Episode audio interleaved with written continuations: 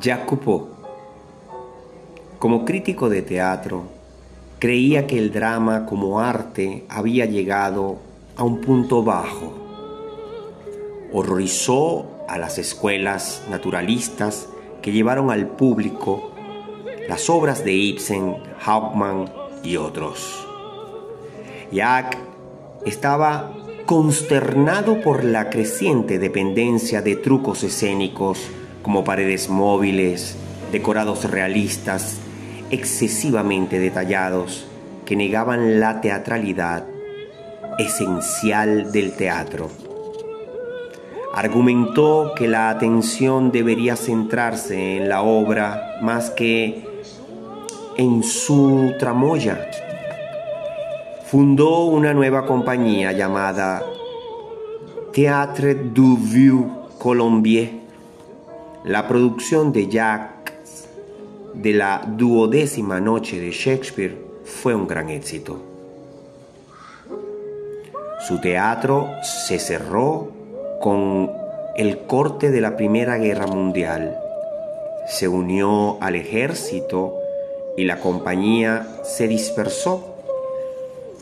Estuvo dado de baja del servicio militar en 1915 a causa de las heridas y dedicó su tiempo a preparar el renacimiento de su teatro.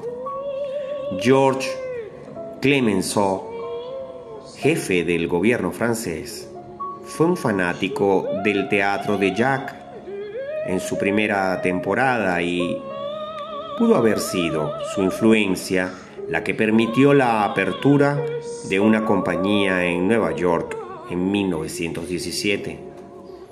La compañía montó allí dos temporadas de representaciones y Coupeau dio muchas conferencias sobre sus teorías del drama que influyeron en el desarrollo del teatro estadounidense de posguerra. Su trabajo se centró fuertemente en la formación del actor. Sus contribuciones incluyen énfasis en el texto, improvisación como herramienta para explorar un teatro, juegos de teatro, actuación en conjunto, trabajo de máscaras y el teatro como comunión. Rechazó la idea naturalista del teatro por presentar una visión científicamente objetiva del mundo y buscó formas de romper la barrera entre la audiencia y el actor.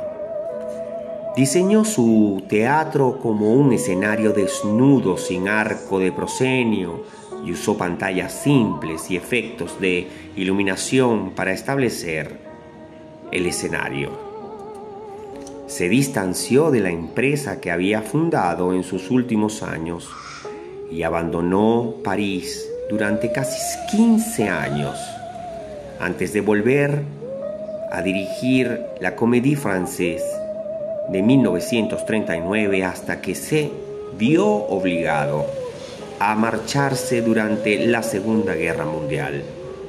Su mayor contribución al drama moderno puede ser su creencia de que el teatro es un proceso continuo más que una obra terminada.